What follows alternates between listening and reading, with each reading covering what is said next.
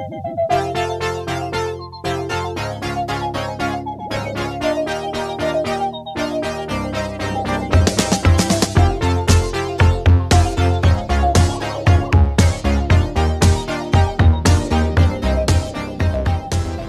家好，欢迎收听展开讲讲。我们现在来录的是二月的广播电视报，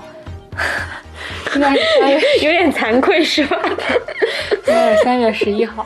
因为我们那个之前因为没有完整的就严格的按照是在每个月的末尾来录，导致我们现在这个周期已经乱了。嗯，但现在是二月的广播电视报。然后今天呢，我们除了按照之前我们的比如说聊电影、电视剧和综艺之外呢，可能我会增加一个就是其他内容形式的分享，就是包括一些书啊、播客，任何内容的东西都可以放到这个模块当中来。之后也尽量希望把这个模块固定下来。好，那我们现在就进入电影部分。嗯，哦，这期只有我们俩。对，这个忘介绍了。这一期呢，就我跟栋姐来录的。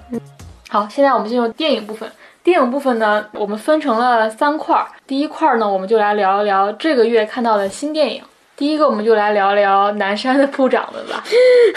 我发现电影自从没有了院线以后，这个这个榜单就真的就是乏善可陈，没有什么意思，然后也非常的短。就是没有了电影院这个场所，我们看电影都变得特别不规律。不光是看的不规律，你也很难找到一个能引起大家共鸣的一个东西。就是因为你是自己看的嘛，对对你没有办法知道别人是怎么想的。就是没有说大家统一都进了电影院看了这部电影，然后大家在网上会有一些反馈啊怎么样的。这个你看完以后就是自己一个人孤独的看，看完以后好像也没有什么可讲的。对，以前你每个月热门影片是非常清晰的嘛，现在是模糊的。嗯，你像这个南山，你上个月讲跟这个月讲没有什么有什么区别，而且就是以以以往就是一旦有院线电影上了，它是还是有那个主创的采访啊，或者说他去解释啊，这些东西都很丰富，你能够就帮助你去完善这个电影的一些后面的一些信息。但是现在就是看完以后就完了，也没有什么人关注，感觉。对，而且没有了国产电影，实在让我失去了发挥的空间。那我们就聊一聊，勉为其难的聊一聊男生 的部长们。然后这个电影，我觉得它电影本身并没有什么特别多的信息，或者说让我们会觉得值得拿来讲的点。呃，因为它是一个韩国的历史事件改编的，嗯，它可能对于韩国人的意义，或者说它的这种历史的感觉，会肯定会比我们强很多。我们只是就是有一种隔岸观火的感觉，但是它，我觉得它有一个优点吧，是它作为一个相对比较题材比较严肃的一个作品，它还是拍的比较工整，而且呃整体的风格或者说剧本的东西，它都没有特别让人嗯就觉得说。因为韩国有很多的这种类型的电影，它都会擅自去加一些什么元素，然后这些东西反而去冲淡了这种呃厚重感。但是这个电影它本身是相当原汁原味，或者说它是有一个很严肃的一个目的去表达的，这一点可能是它的优点。但是缺点就是可能正是因为这种严肃，使得整个电影都你看它的海报就给你一种这个电影的感觉就是几个穿着西装的人非常非常凝重的看着你。你看完以后，你的心情也很凝重，而且不知道为何如此凝重。就是不知为何。然后我刚刚我跟阿康说，这个电影就像李秉宪的长相一样无聊，就是他很帅，但是又很无聊，就这样的感觉。我跟阿栋的感觉挺像的，因为它其实是一个韩国比较典型的类型片，就是政治惊悚片嘛。嗯，然后是根据那个朴正熙遇刺这个事件，他拍的是把它只拍这个事件的前四十天。嗯，其实选这个时间段还是蛮好的，就是它会戏剧冲突啊，非常有张力，然后非常紧张。但这个电影本身就是呈现了一个很完整的故事，然后呈现了一个你可以预见的深度。你也知道说铺垫铺垫铺垫，然后到最后那个刺杀的时候，它一定是它高潮戏的那个最到位、最紧张、最好看的那么一场戏。嗯，但是这个电影本身，我就觉得它没有魅力，就是作为电影的那种魅力，它没有，它就是呈现了一个很很完整的故事。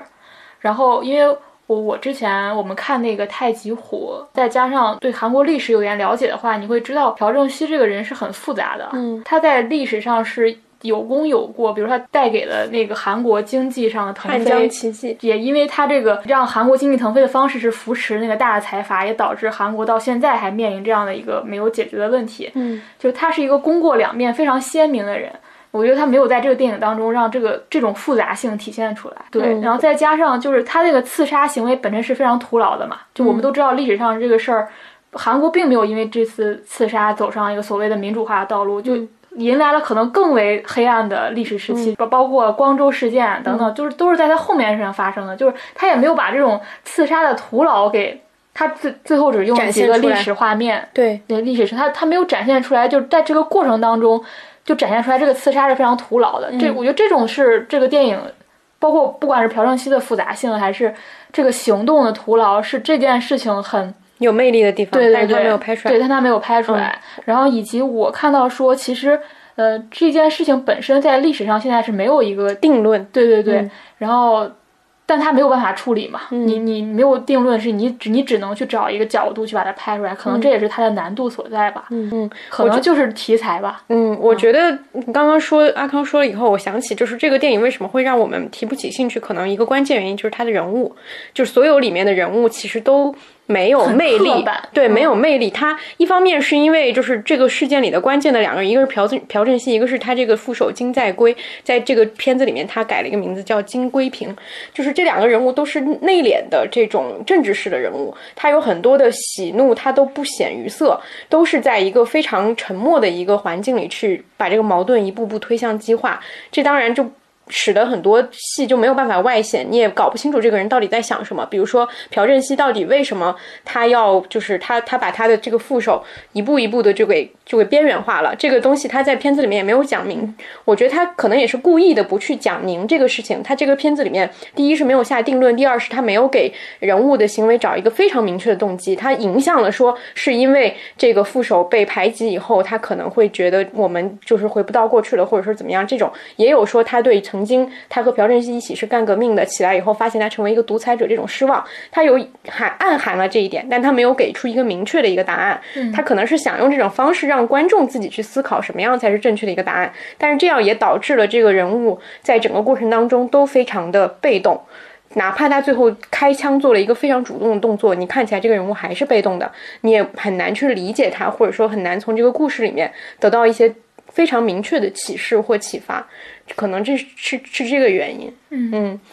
反正是一种很典型的，就是规整而没有魅力的影片。对，我觉得有一个类型，可这个类型可能比较适合什么人看？就是你比较喜欢这种政治型宫斗片，就是它是一种男性的宫斗，就是这个它非常的，呃，就是不像女性宫斗，我们说这么明显的把一个竞争摆在一个台面上，它竞争的目标就是这个男人。但是男男性的这种对权力的争争斗可能会更复杂且更内敛一些。你如果对这种题材感兴趣，那你可以看，比如说你喜欢看《人民的名义》啊，《人民名义义》。也不是宫斗，不能这么说，不合适 啊。就是你，比如说喜欢看这样类型的，相对比较正的一这这种剧的话，可能会比较适合看这个电影。嗯，我们俩可能就明显的不属于这个受众。就里面有句台词还挺好的。青瓦台风水很差，它是一个意见性的台词，是站在二零一九写的台词。因为从二零二零九往前推，所有的韩国导演都没有好下，呃，不是韩国导演，韩国总统都没有好下场。对我，我我也讲过一个这这个戏这个片子比较搞笑的，或者说比较有意思的一个就是信息，就是这个片子它，嗯，这个这个这个电影是有原作的嘛？它的原作是日本的一个教授写的一个，就叫《南山的部长们》这样一部书，然后这个导演买。这个版权的时期是朴槿惠执政时期，就是就是后来还有记者专门就问他说你是有没有因为买了这个版权而受到一些什么迫害？因为你知道当时朴槿惠对这个对对对黑名单是很那个什么，他说好像还好就没有受到特别多的针对这个事情，但是好像在韩国国内对于这个片子的评价。嗯，就虽然他在豆瓣上评分很高，但是好像在韩国国内也有不少争议，因为韩国民众好像还是比较喜欢朴正熙。对，但是在这个片子里面，其实站在的是他的副手这一边，或者说以他的视角来展现这个故事。嗯，所以也有很多争议。嗯，然后下一个小妇人。嗯，小妇人呢，他的导演其实是那个，先说一个前庭提要，就是他的导演是弗朗西斯哈的那个编剧和主演。然后她的男友呢是鲍姆巴赫，鲍姆巴赫就是《婚姻故事》的导演。对，然后这俩人呢，今年都入围了那个最佳影最佳影片和最佳最佳导演没有没有没有，最佳导演是只有只有只有男友，反正他们俩都一起携手上了奥斯卡。嗯，对，然后一个人是从女性视角拍了一部，一个婚姻故事呢，相对是偏偏男性视角。对，我觉得这个还挺有意思。嗯，然后我觉得这个电影其实非常非常适合三三八妇女节上映。嗯，所以这个也是疫情导致的一个比较惨的一个事情。嗯，几点吧，第一点就是它呈现其实很非常丰富的这个女性的力量，就是各种。这个形象非常丰富，比如说坚强的、温柔的，然后富富有创造、富有内的、主外的，对，然后帮助他人的，就各种面相，因为它里面女性形象首先非常多嘛。然后我觉得它它触及的问题也很丰富，嗯，就是嗯每个人都有，比如说要面面临人生的不同的问题，这样就把女性的问题很多的都放到这个框架里了。然后第二个是，我觉得他那个剧本改编我还蛮喜欢的，就是剧本改编和这个剪辑，我觉得还是挺突出的，因为它是一个。非线性的处理嘛，就没有把这个故事平铺直叙的讲下去。我特别害怕把名著就是，当然也有讲的非常好的啊，就是按照按照那个时间顺序来讲。但是他他我觉得是，嗯，有想法的，是有自己的一个思路去来做这个电影的。然后他有几一些镜头是非常适合这种这种非线性的处理的，比如说那个小女孩生病的时候。就他们家最小那个妹妹生病的时候，就是罗南有两场那个下楼的戏，嗯，他那个拼贴非常非常好，再包括他把罗南的那个恋爱线的处理，嗯，就是做了一个小高潮嘛，嗯，就是我觉得这个我还是觉得挺好的。然后还有一点，我觉得特别喜欢是那个皮尤演这个角色，嗯，就是 Amy，因为因为我有大概就是看过原著的故事嘛，就是他这个形象是做了一个比较大的改编的，然后他的表演也非常突出，就是给原来这个角色好像是并不是一个那么惹人喜欢的角色，嗯，但在可能因为他是算是一个故事新编吧，就用了一个现代女性思维去改造这个故事。嗯，而这个角色呢，就恰恰可以承载这个部分的表达，所以他把这个角色，我觉得写的比较到位，就是也可能也是因为表演的加成啊，因为他跟其他人比，实在是比其他人要优秀很多。四姐妹当中，嗯，然后我不不太喜欢的地方就是，其实是甜茶的表演。我觉得他非常的符号化，他已经我不知道这个是被好莱坞利用的，还是他自己非常主动的在逢迎这种利用，就是他变成一个标准的美男子，或者说一个贵公子的形象，就是他整个给人感觉很很塑料，就是就完全失去了。就是他的电影我还是蛮喜欢那个，请你的名字呼唤我，嗯，和那个纽约一个雨天，就是我觉得在那里面他是鲜活的，他是他不是甜茶本人，他是在他是。真的在演一个角色，但是像在《小妇人》里，就是在用他那个形象，用他那个气质。就是我他他这个表演，我就是 get 不到。然后罗南，我觉得也挺一般的。嗯，对，所以他俩那个 CP 感，我也没有怎么感觉到。对我整个差不多就这样吧。就我觉得比较，我觉得还是蛮适合看的。嗯，就是它不是一个枯燥的名著改编，也不是那种李安当时拍那个《理智与情感》的时候那种。非常经典的那种细致入微的那种表达，就是一个很有自己想法的一个改编。对我看的时候，其实也是这种感觉，因为我也是预期报的比较低，因为之前好像大家反馈都不是很好。但是我看完以后，其实还挺喜欢，而且挺有几个点还挺感动的。但我看了一下，我感动的所有的点都是跟家庭或者说跟个人相关的，完全没有跟爱情相关的点。我就很奇怪，就是在这看这个片子之前，因为我没看过原著，我会以为他会更多的是讲爱情的故事。但是其实看完以后，对爱情完全没有感觉。包括你说甜茶这个点，也是我不太能忍受的点。一个是甜茶的表演，另外一个是他这个人物，其实我对他也有很多问号。就是他前期是这么一个，就是很特别的一个人吧，他一直在。表现这种格格不入，他有一个细节，就是当他把那个受伤的呃女儿送回家的时候，看到家里妈妈在大半夜还在烤烤烤司康，然后家里乱哄哄的那个样子，他站在那里，他看着这热闹的一家人，他是很羡慕的。他一直以来都在表现这种羡慕，包括我印象很深刻，就是艾玛沃特森，她不是有一场戏是穿了那个新的裙子，然后去参加舞会，他会去告诉他说你这样不好看。就是其实你你看到这些细节，你都觉得这个人身上有故事，对吧？就有有一些他。自己想要表达的东西，或者说他自己内心里为什么他会喜欢上就是主角，就是为为什么喜欢上罗兰这个角色？为什么后来他又表现的这么颓废？然后这些东西你都有问号，但他完全没有给你任何解释，为什么这个人会变成这样，以及他为什么会最后爱上 P.O.，就是这些东西都完全没有解释，就是所以他的这个感情线一直断裂，我都我都不能理解，对。就是就感觉这个人物断裂是不是跟他这个非线性叙事有点关系？对，反正就是就有一种感觉，就是这个视角，你刚开始进入这个故事的时候，你视角是放在他和女主角身上的，但是放着放着放着，这个人就掉了，就是再也没有他的视角了，也没有他，包括后面他选择了跟谁在一起，这个事情其实也没有完全没有解释为什么，就是都没有，好像他就是一变成一个被动的人物，这是我。最不满意的一个点，但是，呃，相比起来，我觉得很有几个点让我挺感动，我挺喜欢他小妹妹的这个角色的，就是他身上的故事非常动人。他身上就是他自己这种，嗯，第一是他对钢琴的这个事儿，他和那个老爷爷两个人之间的那种友情，像忘年交一样的友情，那几那几个细节都还是蛮感人的。就是他在里面弹琴，然后老爷爷坐在那儿听的那个感觉。另外就是他死了以后，或者说他在海滩，他在海滩上那场戏让我想起了《小偷家族》，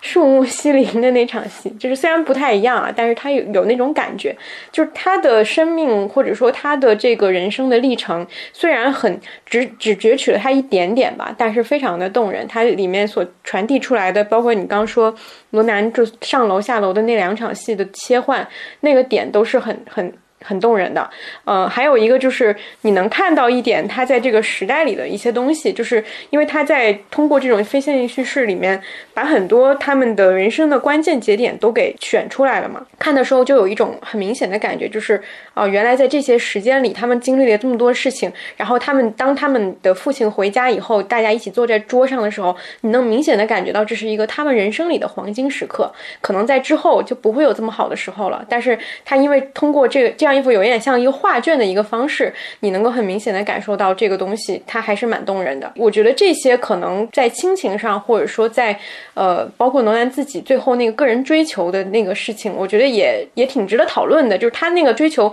不是说真的是一个女性决定了我要不婚，或者说我不不会跟任何人结婚，我我要自己独立去闯，他就不会有任何动摇了。他之后还是有动摇，他的动摇又很讽刺。因为我没没看过原著嘛，所以我觉得也还是很很值得人去深思。的这个戏，如果是放在院线的话，我觉得它会有更多的讨论的空间。但是现在也正因为我们现在没有办法嘛，之所以去看它，也是因为也真的不知道什么时候才能在院线里再看到它了。嗯，所以还是挺可惜的。好，下一个我想聊那个《罗马幕后纪实》，就是这是一个纪录片。我特别推荐这部电影的原因，就是如果你非常好奇一个电影是怎么被，尤其是一个杰出的电影是怎么拍出来的，就。就这是一个绝佳的研究样本，因为首先罗马可能是过去十年，如果你要排一个最成功的电影，它可能就会能排进去的这么一个电影。那它的这个背后的创作过程是非常非常吸引人的，尤其是它投入那么多钱，包括它搭建起来一个一个街区嘛，而且它这个背后这个纪录片讲的非常的具体，它不是一个很浮夸的东西，就真的是卡隆就是现场给你给你解密了很多东西。我印象有很多非常深的，因为。嗯，我们看罗马的时候都会有一些非常好奇的地方嘛，因为它典型不是一个完整的故事，然后它更像是一种回忆，把这些回忆里的某些瞬间给捕捉到，然后再围绕它去展开这个故事。那他在拍的过程当中，他其实就只是告诉每个演员，他只告诉你那个部分的故事，所以大家碰到一起之后是一个全新的就再创作的一个过程。嗯，然后再包括，因为它是一个呃所谓的。回到历史，回到过去的一个题材嘛，它很多地方做的非常到位。比如他们就是就是一个群戏啊，就是类似于横店那种群演，一堆群演，他都要把那个当时按照当时那个城市，比如说他那个阶层应该大概是多少比例，然后种族是大概多少比例，他都。搭配好，完全是做了人口统计分析之后来拍的群戏，就是非常非常仔细。看这个电影的时候非常感动，就非常感动是就是卡隆已经是这么成功了，然后他想拍的东西基本上都拍到了，都拍过了，然后他终于有一部这是他应该最最最最想拍的东西，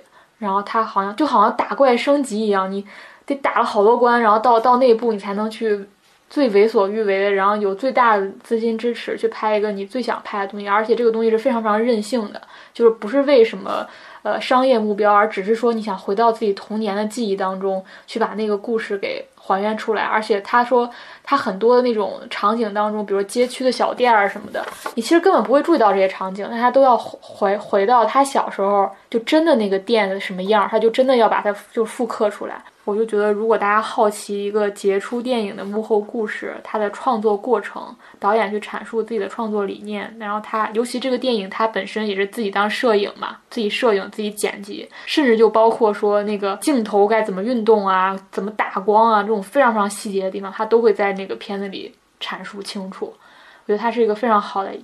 研究样本，就是你去了解。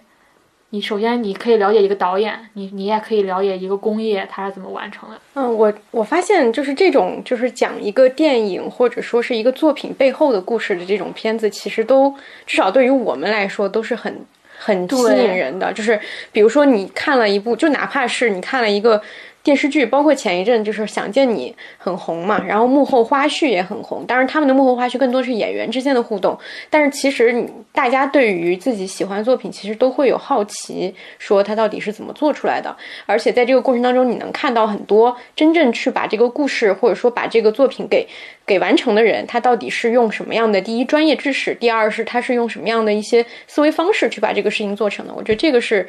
在过程当中，你会更感动的一层，就是你先是被作品感动，然后你再被作品背后付出的这些努力感动了。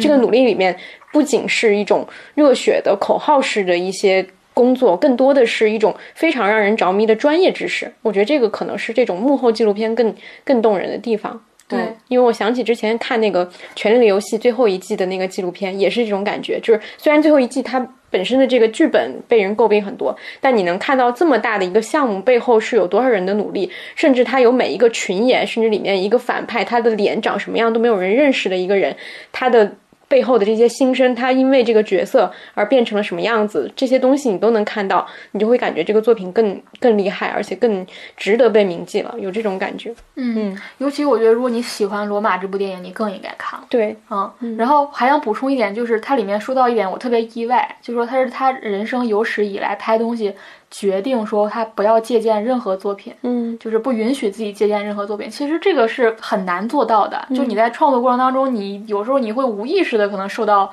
一些其他电影啊，或者你从小呃受教育啊等等受到这些作品的影响。他这次是非常严格的要求自己这一点，就把它非常纯粹的。作为一个真正原创的一个东西来做，嗯，这个我觉得还挺挺特别的，以及我觉得它也解解答了你很就是你看电影的时候很多疑问，就比如说我们当时看的时候都很好奇，为什么开头一定要拍那个用水然后清扫那个地面什么，你你就会你在这个里面都能得到解答，包括为什么没有用一个女主的一个主观视角来去把这个故事讲完，他在里面都进行了一个。很好的解释，嗯，我觉得挺好的。我觉得以后网飞如果像像这种级别的电影，就一定要就是套 拍。我我网飞变成一个帮助导演圆梦，一是帮助年轻导演圆他拍电影的梦，二是帮助一些成名的导演拍他最想拍的题材的梦。这两个计划可以继续贯彻下去。第三，他也要把这个过程记录下来，也帮助一些 更更年轻的人，然后去。看到这个培养这个梦想，对，网飞真的是我们给网飞计划通了。好，这个是我们刚才说的当月的一些新电影，嗯啊，然后呢，下面呢是这个是冻姐列的，就是有一个事件性的一个观影，就可能跟我们现在的又是跟所谓疫情吧，就疫情这个作为大概念相关的一些影片。对，这个其实就是你不免会在这个期间，因为大家都在讲自己会。帮助看一些什么东西会理解，或者说会跟现现在的这个现实有呼应嘛，所以你不可避免受到影响，可能会看一些这种题材的东西。然后我就是看了两个日本电影，一个是。呃，新哥斯拉，一个是阿基拉，就是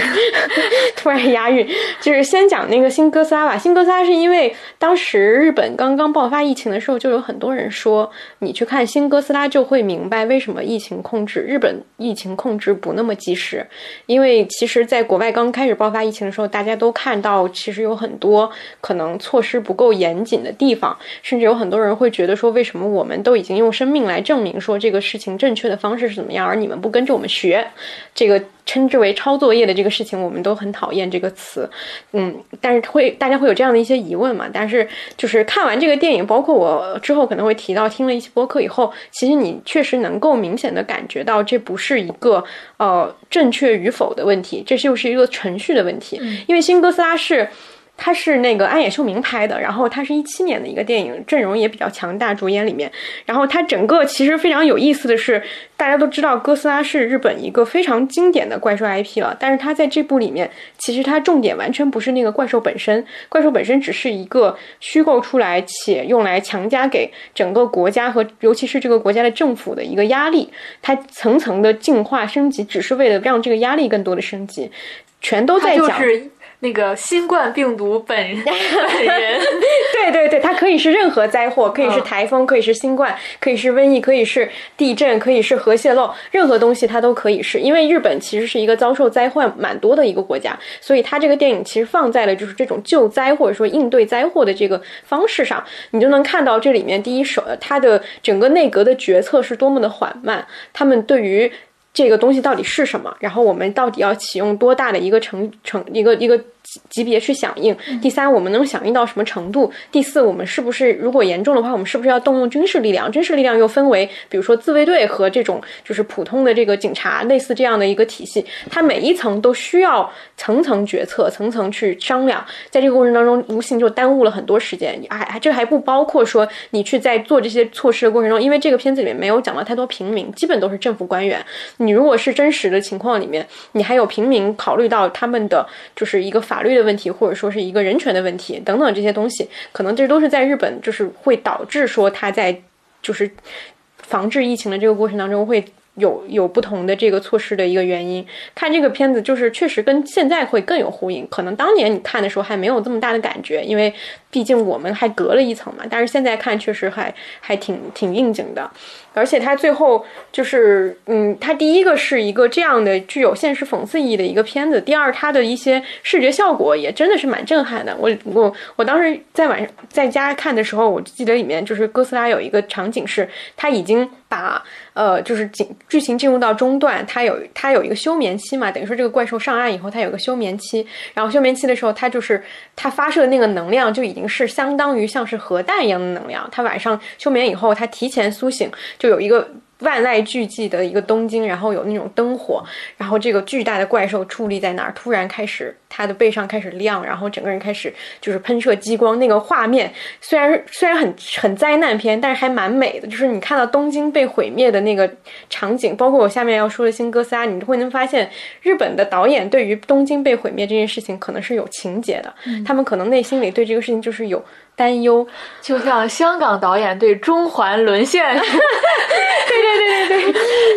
就但是他拍的很美，然后他里面有很多就是包括最后他解决这个问题的方式啊等等，一个是政治上的，一个也有画面上的一些奇思妙想，就是相当日本，嗯，所以这个片子如果大家对于为什么就是日本的，就是措施会这样，以及想了解他们大概是一个什么样的运作过程，以及觉得单纯对灾难片感兴趣，都可以看一看。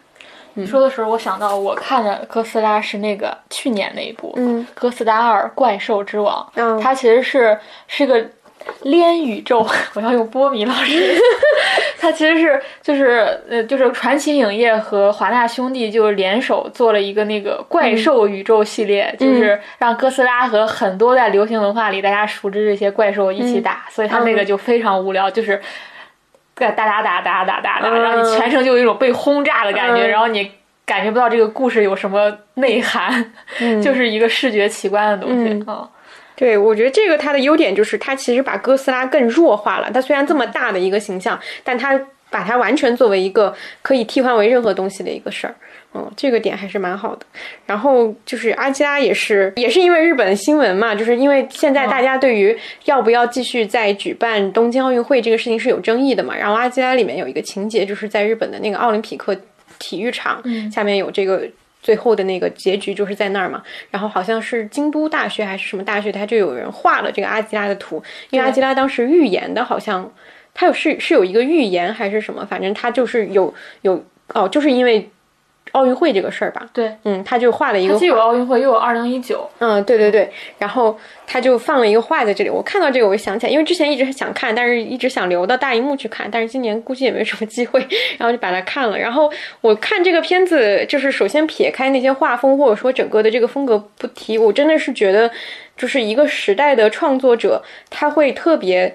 受到这个时代所遭遇的重大历史事件的影响，因为阿加拉很明显，他受到了日本就是核弹就是广岛的这个事情很严重的影响嘛。他对于包括我们刚刚说的说为什么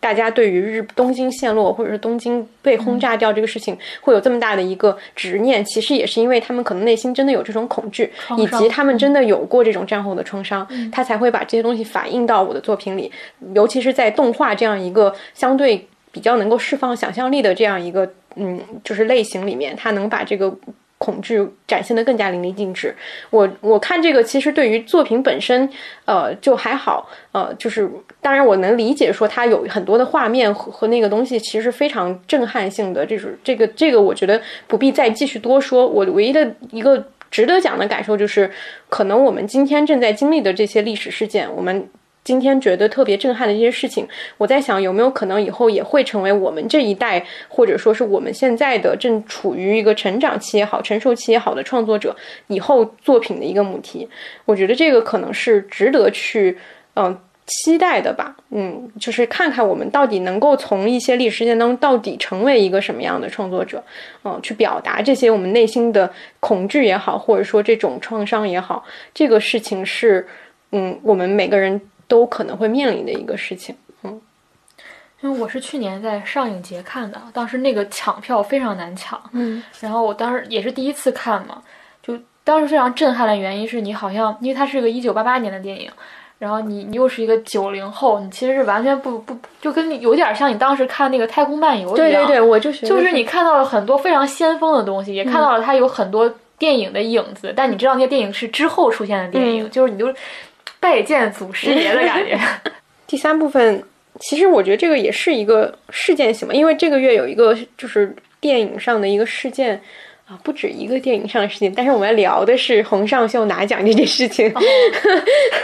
哦，二月那个奥奥斯卡也算哈，哦，凯撒奖也算。哦，对，凯撒奖也算。对，但是我们聊的是洪尚秀拿了这个加拿大不是柏林柏林的最佳导演嘛，对吧？嗯，我怀疑今年三大都去不了了。嗯，因为现在你看这个国外现在就是这个你要这个时间这样往后推嘛，他们现在我觉得威尼斯是去不了。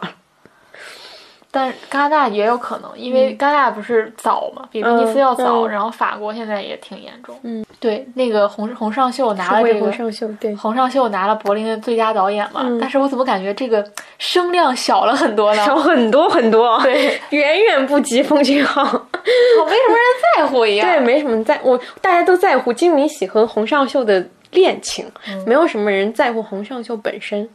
嗯，我觉得一个是因为他。的题材更小众，就是，嗯，洪尚秀的电影不是《寄生虫》，他不是奉俊昊，他没有《雪国列车》，没有《汉江怪物》，就是他的作品都相对更私人一些，表达的都更文艺，更就是更更内敛一些，就不不太值得被广泛的喜欢，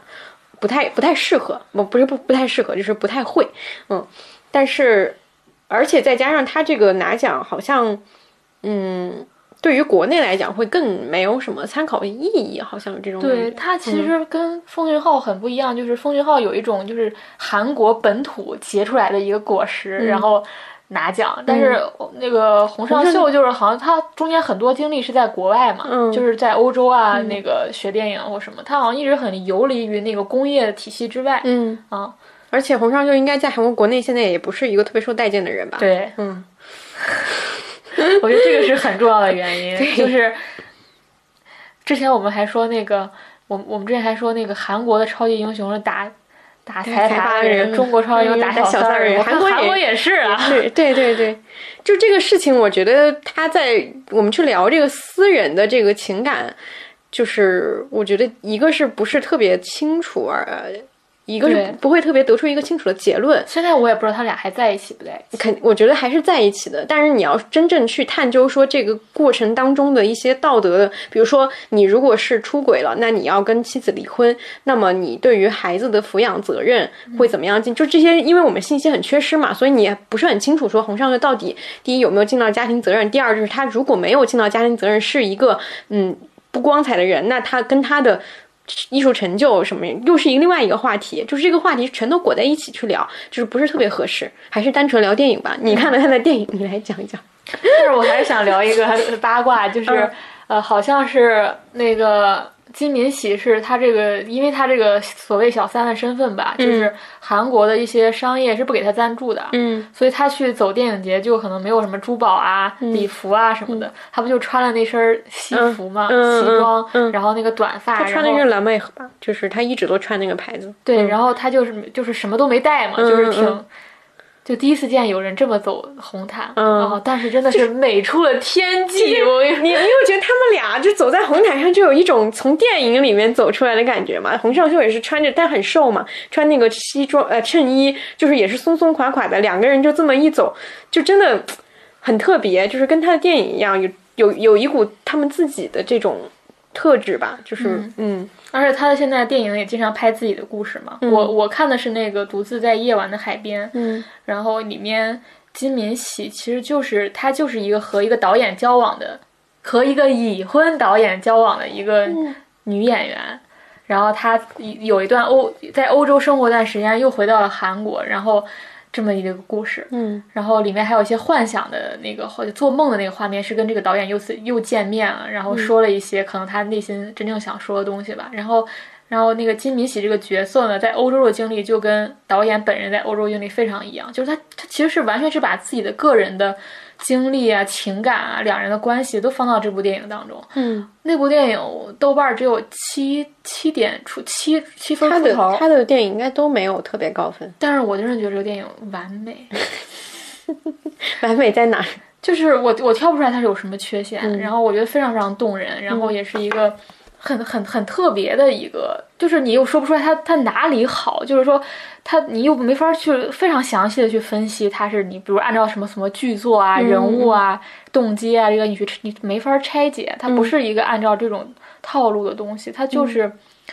哎，它真的跟阿帕西有点像，它就是一个文学，你没有办法很很很去去拆解它，但是我也不懂为什么这个电影只有七分。对你说到文学，我觉得它。洪尚秀，包括洪尚秀跟金明喜这个关系，所有这些东西，其实它都是就是加成在这个影片里。对，而且有一个感觉，就是我们所说为什么之前说创作者里面，呃，就是小说家或者说作者，他是最小成本的一个东西，因为你只需要一个人、一支笔或者一台电脑，你就可以完成你的作品。但是，一旦扩展到电影、电视剧，它就是一个相对更，你虽然你可以不是一个商业片，但你一定是个团队、团队和工业的事情。但是，洪尚秀所有的作品都给你感觉，这还是他一个人写的，呃，就像一个小说一样，就只有他一个人就够了，其他人完全就是后来这个角色里面团队里面加入了金明喜，就是他们两个人就已经自成一个小团体了，其他所有的就是电影后面的这些，就包括你肯定不会。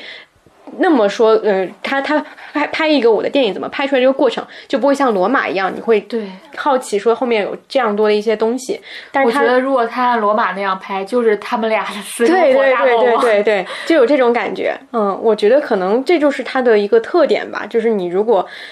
就是着迷于这种两个人或者说一个人内心的这种。不可言说的这种情绪，那你就会喜欢洪尚秀的电影。是，嗯，然后他拍那种几个朋友聚会，然后晚上，然后那种气氛有点尴尬，然但是又有点小热烈，然后大家喝点喝酒吃菜，就那那些戏真的拍的太好了。对，我看到有人评论说这些戏应该申申那个非非物质文化遗产。我觉得你刚刚说那个又又有一点尴尬，又有点热烈，这种应该在他每部电影里面都有。这种这种这种情感，可能就是就是他自己本人最最深的一个情感，就是对这个世界又觉得有一点尴尬，但是又有一点热烈，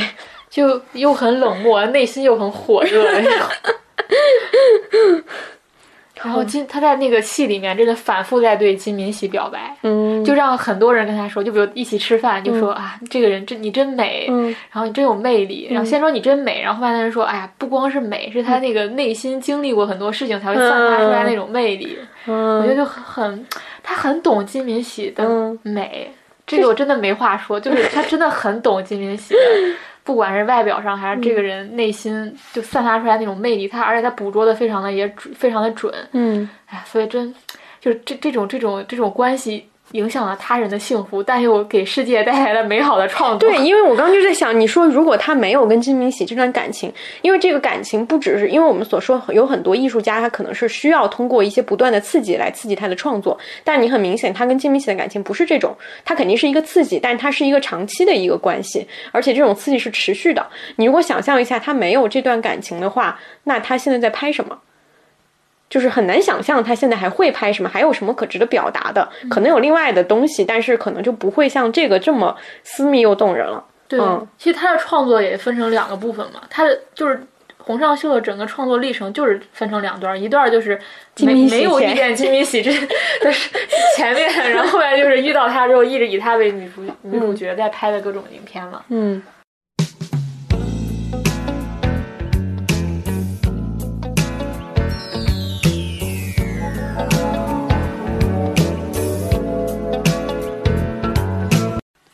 那我们现在进入电视剧的部分。嗯，哎，又到了一个国产剧批判大会。先说第一部吧，就是这个月算是最当红的电视剧，国产电视剧。嗯，安家。嗯，卖房子的女人。对，安家，你先说吧。我我已经不知道该说什么了，就是就是。我我只说一点吧，就是就是卖房子的女人，她是一个日剧嘛，她其实有点像那个当时我们看的那个吉祥寺，嗯，只有吉祥寺是想住的街道吗？对，她其实是主角，并不是这个故事里最浓墨重彩的那个人，他其实是用他的视角来带出说找房子的人，通过他们接触不同的客户，然后从这个不同客户的故事身上来去讲。整个社会的各种阶层、各种人的生存生存状态、生活状态，它这是为了展示这些东西。嗯，然后那那你看，中国基本上也是照这个思路来的，因为它里面也是，比如说他把很多配角都请的是不错的演员，比如请了海清，请了郭涛，请了那个胡可，都是都是他把他也把很多这种就是。比较重要的气氛放在了这些客户的身上，但是他替换的，我说那部分是什么呢？是六六的现实主义，是六六对中国社会的认识。嗯，可这个认识该有多落后啊！就是完全六六是一个新加坡籍。我知道他是新加坡，但他不是一直写国产剧吗？就是他一直都是那那套东西嘛，就是就是相当于他把日剧那个主题就完完整替换成了就是就是你买那你买这个东西买的到底是什么呢？对吧？就是你买的就是他的人物，就是一句，我觉得他买的就是一句台词，就是没有我卖不出去的房子这句台词。然后然后我对我我我只看了前几集啊，因为我后面坚坚持不下去了。前几集的时候，我觉得孙俪这个形象。他不光是不讨喜的问题啊，这个不讨喜的这个之后有很多讨论嘛，大家最大的问题是这个角色不太成立，嗯，他不太真实，嗯，我不知道这个不太真实是不是因为日剧通常那些形象都有一些夸张的，对你移植到国产剧，它很很很容易水火，对，就水土不不不就是不服嘛，水火不容也没错，总之就是你把日剧的那些。核心人物放到中国的国产剧当中，很多时候他都不太成立。嗯，我不知道是不是因为这个的影响。嗯，总之那个角色就让我觉得很很很很假。嗯，就是他去把别人的房子给整个装修了一遍，然后卖出去什么，我我都觉得不太对，不太现实。对。嗯，因为安家我也没有看太多，就是只看了前面几集，但是一直在网上，因为这个剧太红了，有各种看关于它的热搜和讨论，包括细节的一些被人截取出来的 cut，这些我看热搜我都知道这个剧发生，对对对对对，我都知道这个剧每天演。是的，是的，是的，是这样的，因为就是我们看了前面几集，尤其是他当他出现了。很多家长里短的那个感觉以后，你就会明显的知道，哦，六六又回来了，就是，就是又是什么老夫妇攒钱一辈子买了房，然后儿儿子儿媳妇白眼狼，押上韵了，对，然后就是要么就是什么樊胜美的故事，然后妈妈重男轻女；要么就是什么呃妻子给自己戴绿帽，然后还要死缠烂打，然后又拉着自己的同事就是伪装情侣，然后假戏真做，就是所有这些你都能。就是完全没有超出任何想象的地方，就中国最狗血的一些嗯故事，他把他把它还组合在一块儿，对对对，然后然后还有很多，就是我发现，然后他还称之为这是现实主义，对对对，然后我还发现，就是我今天跟朋友讨论到一个细节，就是他有说到后面有一个细节是。呃，后面就是包括你说那个胡可他们那一对，其实是一个夫妻嘛，然后是丈夫出轨要把房子送给小三，然后被后来被老婆发现了。有两个点，一个点是老婆发现以后，老婆要跟丈夫离婚，他又提到了净身出户这种，他没有提到这个词，但就是这意思。我是。对于要把净身出户这个事情写在国产剧里的所有的编剧，都是很想告诉他们：求求你们不要再这么写了，这样写会很误导很多正常的中国家庭，就是没有这回事儿。就是婚姻，婚姻就是离婚的时候，不管你是出轨还是干嘛，除非你犯了重婚罪，你没有办法去让对方完全净身出户，一定是财产是有分割的，这个是非常基础的一个事情。就是不要再提这个词，看到这个词我就觉得脑子里都是充血的感觉。另外一个点是他有提到说后面。嗯，因为这个送送了小三这个房子，然后妻子要把这个房子追回来，所以要让中介退中介费。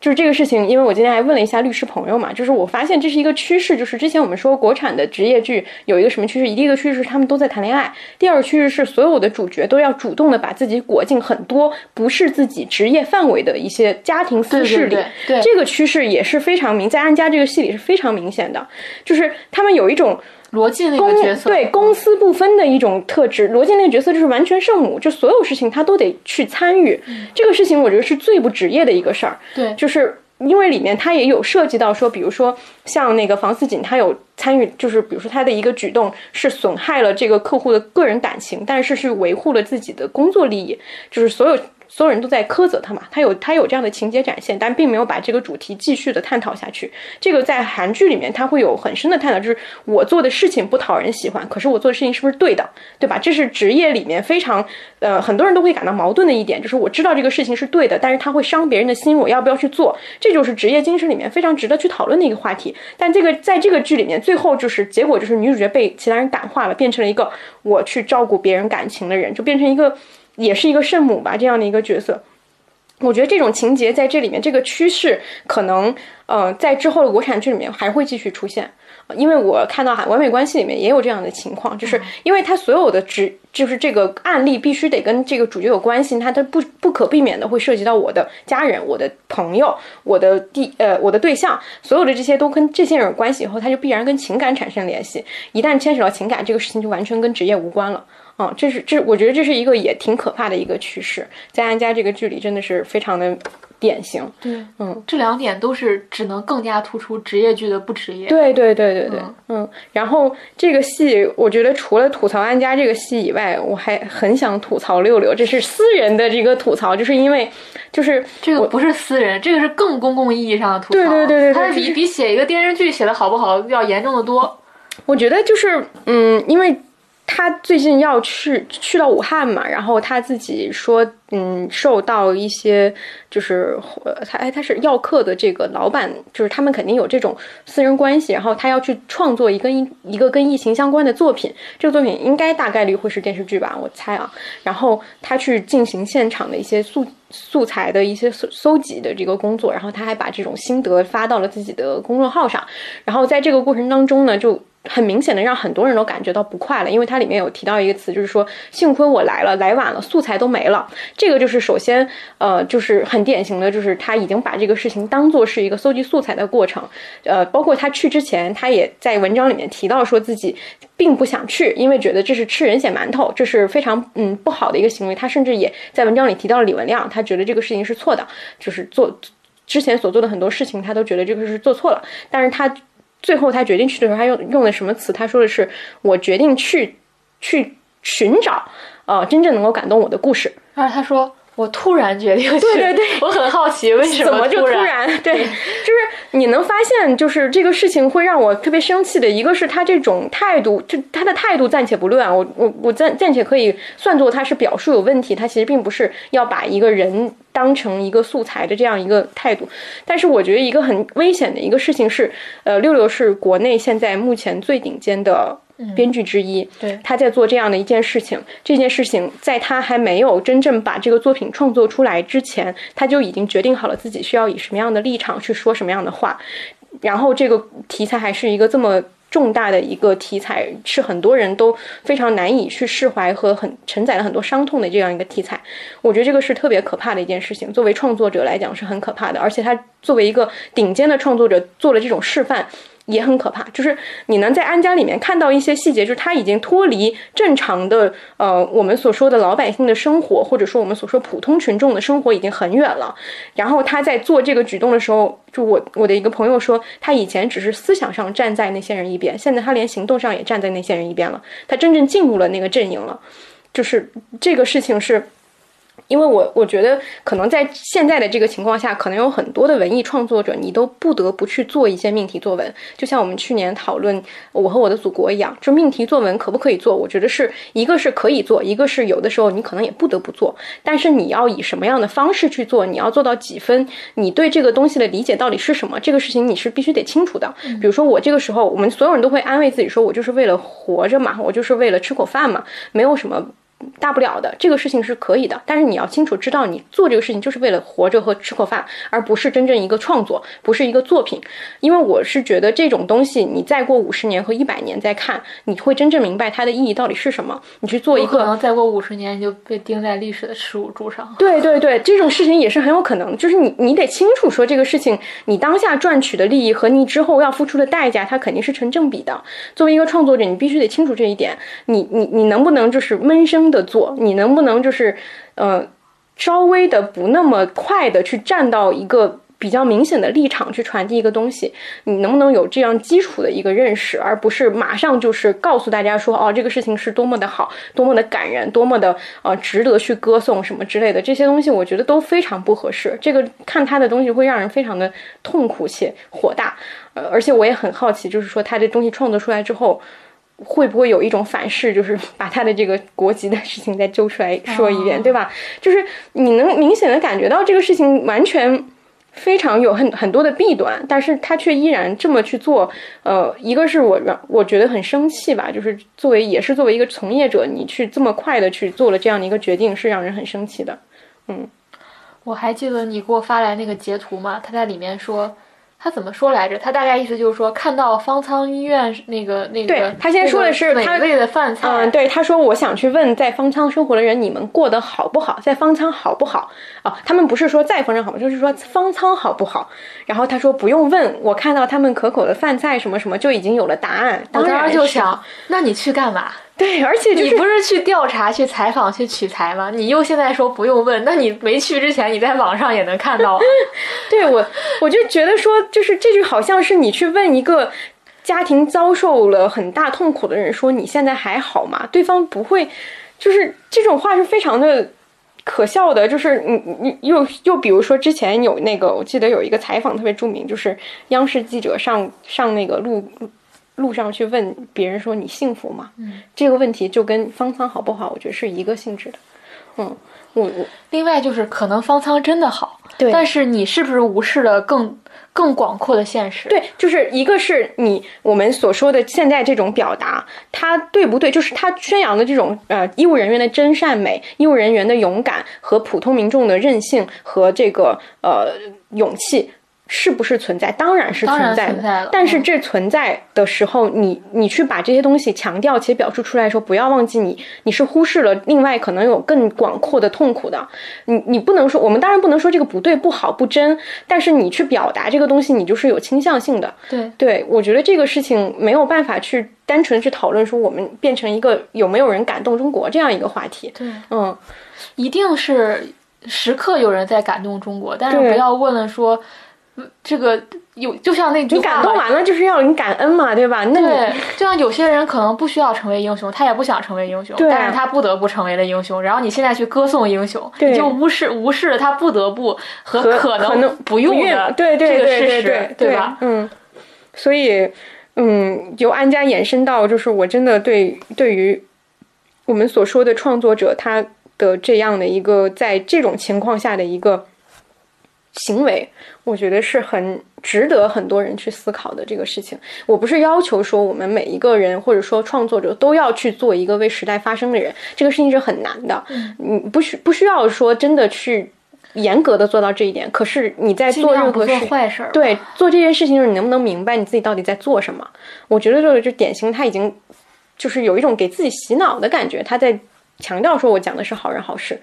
但是这个真的。只能欺骗自己一时吧。这个作品，反正总之最后会证明你到底做了一个什么样的选择，以及你做了一个什么样的结果。嗯，这个作品是非常非常直直观的，只能说比你任何的话语都要管用。但我相信这部作品上映的时候，豆瓣会把分数锁住的。好的。好，下一个是完美关系。哎呀，骂完了安家就没有什么力气骂完美关系了，因为完美关系差不多。嗯，对，完美关系就是更可能一个是它里面的桥段并没有那么典型的狗血，就是它没有像呃安家一样把一些非常典型的，比如说我们所说的贫富差距，比如说嗯小三问题，比如说原生家庭，它没有那么直接赤裸的去展现出来，呃，这就导致它。没有那么多热搜可以上，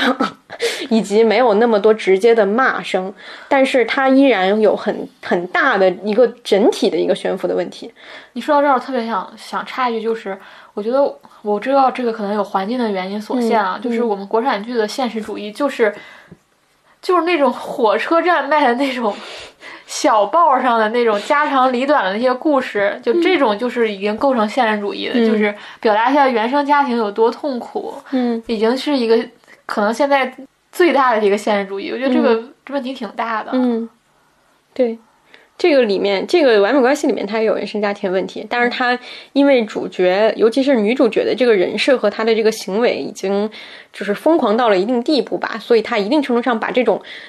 狗血性给消解了，因为就变成一个完全像闹剧一样的故事，再加上他这个年龄层会比安家偏小一点，他男女主角的这个感情线也是另外一个主线，但是就一方面是关注度没有那么高，另一方面是你去值得讨论的地方也没有那么多了，它就是一个完全典型的非常不职场剧的一个剧集。嗯，对，还需要强调一个背景知识，就是安家和完美关系是同一个导演。这个小同时上映，我真是，我觉得他每天应该刷不过来吧，然后变渐渐的就变成刷的安家变多，然后完美关系变少。会不会有人就是不明所以的观众说，那个完美关系还不如安家好看呢？那导演就心想说，那就是编剧的问题，不是我的问题。我拍的作品都很好，都很稳定。对，可能他有这样的自信，他还是大明风华的编剧。这个人真的是。他还导过时呃创业时代的，对对对对对，专业祸害国产职产剧一百年，这这个这个月就这两部国产剧就已经够伤伤伤心的了，好像也没有什么是吧？有一个新的重生，我还没看，就是张译的一个国产剧哦哦对，那个那个。赵赵子琪，对对对对对，是女主，然后还私翻位，好像说没给她海报还是什么？嗯，对，因为后来把赵今麦做成那个女主，一些突如其来的一些信息，不必知道的消息。最近还上了一个，不是李易峰那个《我在北京等你》吗？他是讲那个留学的子女的，好像是。当初因为中美贸易战本来要播，后来一直没播，而且它里面后来修删改了，包括这个名字和里面大量的美国的戏份都删改，好像不知道后面播的怎么样，不是播的怎么样，就是不知道后面剪成什么样，播的怎么样已经看出来就是糊嘛。好，那我们进入韩剧的部分，我觉得。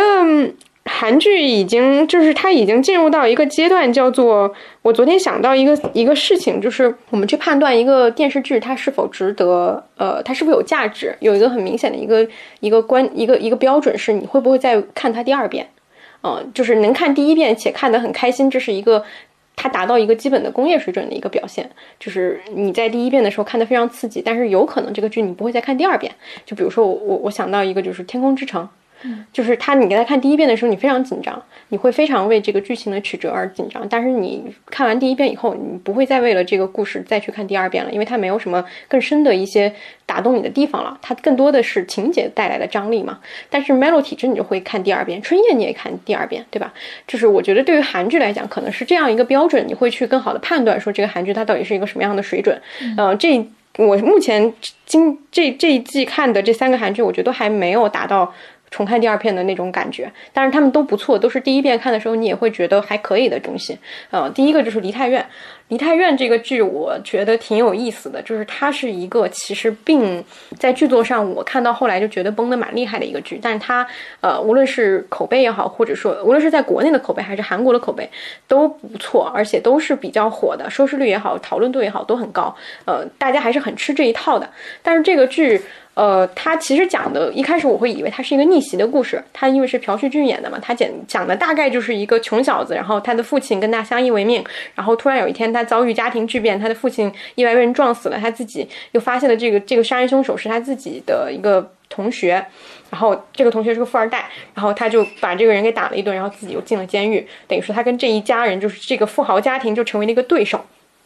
然后他就开始出狱之后一直要复仇，因为这个呃这个有钱这个财阀他们一家是做那种餐饮企业的，所以他也要自己开一个店，也要做一个餐饮企业，就他有这样的一个故事线嘛，就是逐步成长的一个故事。怎么样一步一步打败这个对手？这是一个标准的复仇剧的一个模式。《基督山伯爵》就是因为它是男性视角嘛，就不像一个很多我们之前所提到的女性的一个复仇故事，它更像《基督山伯爵》这样。包括我想起很之前看过很早之前看过的一个韩剧叫《善良的男人》，宋仲基演的一个韩剧，它这个甚至人物关系都跟这个就很像，包括女主角的设置都很像。然后。呃，这个就是你能看到它的故事盒是非常简单且呃非常有效的一个故事盒，所以这也是为什么大家会特别喜欢看这个剧的原因，就是大家都喜欢看逆袭。在现在这个时代，我觉得大家更喜欢看逆袭了。就是为什么半泽直树要被再拍一遍，就是因为对大家对于加倍奉还这个事情有执念。就在现在大家都过得很不爽的时候，越来越需要加倍奉还到一个虚拟的一个坏人身上。不瞒你说，这是我目前最期待的剧。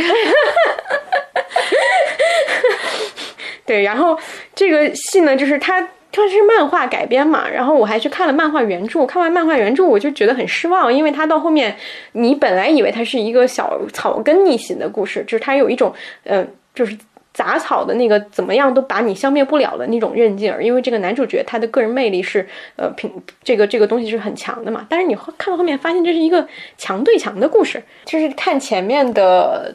集数的时候，你会以为这是一个非常。底层的一个人逆袭的故事，但是你看到后面突然有一，我这算不算剧透呢？你如果要看的话，我不看 就是我就不我就不细节剧透，因为我只会看就你刚才说的那个到二点零的那个韩剧，一般才会看，嗯嗯嗯，然后就是他。没有，就是你看到后面，你会发现它突然变成一个商战剧了。就是主男主角没有你想的这么弱小，但是一旦这个人物，就是我们所对逆逆袭的故事感兴趣的，就是这个人物不那么呃，就是很弱小，但他一直坚持，甚至他在坚持的过程当中，他突然爆发一下，就是反超的这个过程，才会让人感觉这个东西有落差，有有快感嘛。但这个在这个剧里面比较早期，这个男主就显现出一种很强的态势，而且在这个强的当中，他就一直占据了上风，这是。我觉得后面他丧失魅力一个很大的原因，就是你完全对他不好奇，就是他的结果已经完全不能牵动你了。当然，他把这个重点转移到了其他的一些事情上，但是我在我看来，这其他的这些，比如说男女感情，或者说是男主角和其他的一个人物的一个对对比，他都没有他跟真正他要战胜的这个对手的这种对决感更牵动人心。嗯，它里面还有大量的就是我就不列举了一些我觉得很不合理的一些细节，包括一些人设上，嗯。就是女主角的这个人设，他说是一个反社会人格，但是这个人又非常的善良。其实，就所有等等吧，这个剧就是他前四集做的挺好的，但是到后面完全没有能够达到我的预期。而且你在看这个漫画的时候，你就会很好奇，这个漫画也写的非常差，就是它的情节很差，因为漫画没有它的画风也没有特别精致嘛，然后再加上没有演员和表演的这些加成，你会看的时候就会觉得为什么这个这么红呢？但是你看剧的时候，你还是因为它有导演、有演员、有这种更多的这些细节的点，它还是蛮。有一些就是前四集是有挺有张力的，嗯，但是看到后面我就很失望。我现在看的唯一的就是想看他怎么崩。我就想看贾玲换脸，对，女主角跟贾玲换脸的那个真的是很像，女主角都可以，贾玲为什么不可以？对我特别期待贾玲出演一个偶像剧，偶像剧也不对，偶像剧啊，就是女主角，对，嗯。哎呀，这个说远了，就是为什么贾玲和任何人组 CP 都让你真的觉得很很心动，并不是因为说她那样一个形象就是太反差了，就是太不像典型的那种女主，而是她那个心动的感觉总能特别的真，我不知道为什么，嗯，就是就是，尤其是她特别喜欢那个男艺人的话，就是你真正就感觉到是两个人都非常的害羞，或者说他们那个互动真的让你也又尴尬又热烈，对。他们俩之间的互动，你真的很能代入。嗯，我觉得更多的不是因为他的长相吧，一个是他他的这种就是他那种主动表达的感觉非常的，因为因为是这样的，我觉得，比如说你讲到说一个女性在面对她喜欢男性这种主动进攻的姿态，如果她是一个长得特别漂亮的人，其实她不太会有这种性格，或者说这种性格是不可信的。但是一个长相中等的一个人，他去做这样的举动，会让你觉得特别可爱。就是他往往是这样的人，他的这种热烈和大胆，以及他还是会受到伤害，以及会有一点尴尬的那种感觉，会会比较的恰如其分。嗯嗯，你反而换一个特别美的人，他就没有那种感觉，因为他从来没有体验过这种感觉。嗯嗯，加上我觉得贾玲那个边界把握的挺好。嗯，她又不是小 S 那种，就是很很 over，她她是一个少女，完全可以把握两者边界的一个人。觉得还挺有意思。怎么突然聊到了贾玲？因为我很希望有一部贾玲主演的剧啊。但是从梨泰院聊到贾玲有点太 好的，剪掉。嗯，不用不用，我觉得挺好的这段。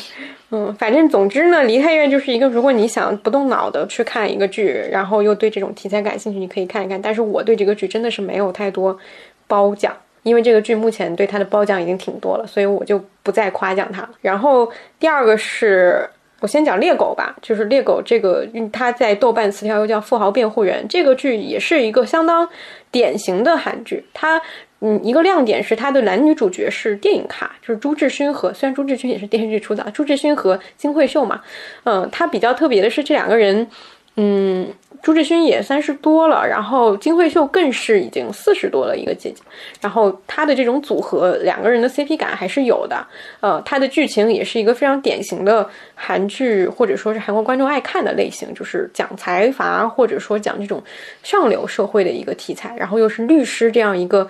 已经被讲烂了的 一个职业，所以他，但是他做了一个对立，就是男女主角是一个，就等于说是一个。特别高大上的一个律师和一个很很很草根的一个律师之间的对决，再让他们之间有这种爱情关系，又这样的纠缠。律师，你大声点说，我不敢。嗯，那那这么对比，你就能发现什么是第一遍就让你觉得还不错的剧和第一集都看不下去的剧的区别。所以就可以分为第一集就看不下去的剧和看第一遍觉得可以的剧和你会看第二遍的剧，已经划分了这个层次。和你每年都会拿出来 看一下的剧。对，然后呃，这个。剧呢，我也没有我看看了两集吧，然后在剧情上也没有太多可以讲。但是我发现有一个特点啊，就是韩剧最近有一个特点是它在后期上下的功夫越来越多了。就这个剧在看第一集的时候，有一个特别新奇的点是，我觉得它特别适合作为一个 PPT 教材。就它里面有涉及到，比如说我要讲这个豪门或者说这个家族的一个家庭关系，或者说这个资金流向的时候，它用了这种。数据图啊，它在这个画面上进行展现，然后你看的时候，你会觉得很清楚，就是因为你你我们之前所说很多电视剧，它都会用口述的方式嘛，就是台词，但这个东西其实你让观众去记是很难的，但你用一些图的后期的这种制作，它其实就很清楚了。包括我之前看那个《检察官内传》，它也有大量的这种后期的，它是动画式的表现。我发现这可能会成为一个。不说是趋势吧，就是可能会成为一个大家会想到的一个方式，去更好的把这个电视剧的内容传递给观众。我觉得这个是比较在看这个剧的时候比较新的一个点。嗯，关于剧情方面也没有太多可分享。大家如果对主演感兴趣，或者说对这种题材感兴趣，都可以看一看，它应该不会特别差。嗯，然后另外，哎，我觉得真的神神奇啊！就每每一季韩剧，我们每个月要聊到电视剧的部分，它它都有一个我稳定的还不错的韩剧可以对，就是就是任君挑选。就是丰俭由人，对吧？你都不会有踩到什么太大的坑。对，我在想，唯一可能能跟韩剧这种就是水平相比的，应该就是美剧了。嗯嗯，美剧，但是它可能因为我们个人取向的原因，我们更希望看到一些亚洲故事嘛，所以我们会在韩剧这个库里面进行挑选。美剧应该也有，你如果对这批类感兴趣，但是像日剧和英剧，他们虽然质量也还曾经有过很高的，甚至他们，但是它就不稳定，对，不稳定，非常不稳定。嗯。国产剧的时候一年能挑出一两部，对，就不错了啊。它是稳定的，稳定的不好。然后另外一部就是天气好的话，我会去找你。这个这个就更小众了，它的收视率和它的风格都更慢一些。它特别像就是小森林。就是你如果是对这种乡村生活和这种慢生活感兴趣，就可以看一看这个剧。它的画面非常美，而且因为小玩具也出了那个高清版本嘛，所以你看的时候真的是每一帧就感觉就可以截下来当壁纸那种感觉。呃，故事就比较慢，然后但是呢也没有让你觉得特别难受的地方。我看到的时候比较感兴趣的一个点，是因为它讲的是，就女主角是从首尔回到老家，相当于，呃，她是小姨住的一个老家，小时候在这儿上过一段时间高中。然后男主角是在这个老家，就是这个乡村里面，他真的是一个乡村的感觉，当一个书店的店长。就这跟我最近就这上个月看的那个书店日记就很像，因为书店日记讲的是英国一个小镇的一个乡村，呃，他的一个店长的故事，他是卖二手书的嘛。这个故事里面，这个男主角也是这样的一个角色，但是他没有更多去就是说顾客的东西，但是他整个就是生活很慢。我就在想说，嗯，韩剧会讲到这种，因为他们是一个全国。所有的资源都集中在一个城市的一个国家，所以你很难想象在小镇二三线，甚至说这种十八线小镇的青年到底是怎么生活的。这个剧它就提供了这样的一种生活可能性。当然，我不知道是不是真实有这种人的存在啊，但是至少在我看来，它相当可信的。但是你如果我就在想，放到中国，好像第一我们很难。很难去呈现，就是几乎没有呈现说不在北上广生活的年轻人的生活状态啊。年轻人是没有，但是有乡村乡村爱情。对对对，乡村爱情是另外一种模式啊，就是年轻人几乎没有。当然有一个原因是我们连北上广年轻人的生活状态都没有描写好，就是也更难会有人去。展述这样的一些故事，但其实是有的，对吧？我们从很多的，就是稿件里面，它都有这种，呃，年轻人在自己回到自己老家以后的一个故事。他如果不做公务员，不做银行职员，不做这种体制内的工作，他能做什么？这些东西这一块其实是相当空白的，没有人去讲的。嗯，我相信也有比较多像这个故事一样，它是一个慢节奏，就是。他，因为这里面你所说这种男主角是一个文艺青年也好，或者怎么样，他肯定不是一个他做的职业肯定不是一个会让人觉得很很很了不起的一个职业。他是在有一点是满足自己的这种想法的这个东西，但是在国内就很难有这样的一个像是这种田园的一个存在。嗯，我觉得比较难。这个是这个故事带给我的一个新奇的一个地方。嗯，电视剧部分就哎，电视部分还有一个英剧可以讲一下。嗯。是那个，就是加列，就是一家子都是离婚律师，离婚律师 又是律师，但是这个就他就是很典型的，他有点像那个公关，就是去年那个公关，因为他是呃公关比较强，比较那个什么的是，他每季还是有一个强的一个案件嘛，就是对这种，但加列他更注重于主角本身，因为他比较特别的一个点，他真的是一个女性故事，就是你如果对女性题材感兴趣的。话就可以看一看这个剧，因为它是讲的是一家人，就妈妈带着三个女儿，他们都是律师啊。最小的那个女儿不是，但她也有自己的家庭问题。然后妈妈和两个女儿都是律师，然后他们每个人自己身上都有自己各自的问题。就是你能看英剧，就很明显的感觉到，没有一点精神问题的人不配当英剧的主角，没有一点出轨和。花边新闻的人不配当一剧的主角，就大概就是这样一个东西。但是你能看到，在这个故事里的女性，她们思考的问题，或者说她们面临的困境，已经到了一个什么样的地步？你再来看亚洲国家的女性面临的困境是什么？嗯，就是有这样的一种对照的感觉。嗯，如果你是一个对三观要求非常严格的人，就不要看这个剧。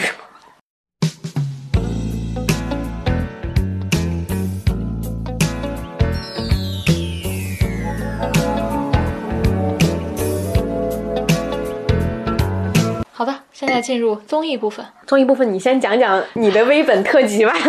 综艺部分我都不太好意思讲的原因是，微本全集加起来啊，它应该是从威廉几个月的时候开始拍的，然后到现在应该加起来有一百多个小时。嗯，就就指他们家那个 cut 啊，所有一百多小时，我应该看了至少一大一一至少五六十个小时。嗯，至少就是。哇，我觉得真的，我非常感谢疫情期间就是有这个，嗯，就我以前就是以前状态特别不好，早几年的时候，就是我觉得是三胞胎拯救了我，就是大韩民国万岁嘛，就就他们那个 cut，我我不知道看了多少遍，嗯，就从他们两岁到四岁，四岁下车这个过程，不知道看了多少遍，就是我今我到今年为止，我都有时候心情不好的时候，我就打开一个看，我经常晚上睡觉前就打开一个，看着看着就睡着了，嗯。然后，然后这段时间又觉得就是心情非常差了，整个这个环境啊，经常听大家推荐，或者你刷社交网络的时候，你肯定能看到，就提到他们，但是一直都没看，因为我一直觉得当时我有点偏见，就是我觉得以前大韩民国万岁那种就是。纯正的韩国小孩，韩国小孩，然后他也不靠那种就是外貌的萌来吸引你，就大韩民国万岁就是最典型的那种韩国小孩，他也不是说长得啊怎么怎么样，就是普通的小孩，但是就非常有意思的家庭关系，然后兄弟关系等等，每个小孩有自己的特点，他是这样的一个方式。但是我带着偏见就觉得微本联盟靠的是那张脸，嗯，所以我就很有偏见。我说为什么超人回来怎么变了就是越来越小孩都得都得也是得非常好看才能。得到这种关注呢，就有有点这个偏见。但我看了之后才发现，完全不是。嗯，他跟原来那种超人回来特别不一样。就原来超人回来了，他抓马的感觉是很少的，还是更偏一个嗯所谓的真人秀，甚至是纪录片的感觉。但是到了微本，你就发现这个一定是强干预的。我说这个强干预，我不是说我猜他们家也是有剧本的，因为那个小孩几个月的小孩吧，他不可能照那个演。但是一定是干预了他们的爸爸，因为是爸爸跟他们在一起做一些事情嘛，一定是是强干预了这个这个爸爸这个角色，所以他们家就非常的抓马，就他们家那个抓马是，你都觉得如果按情景喜剧去写，你都写不到，就是里面那种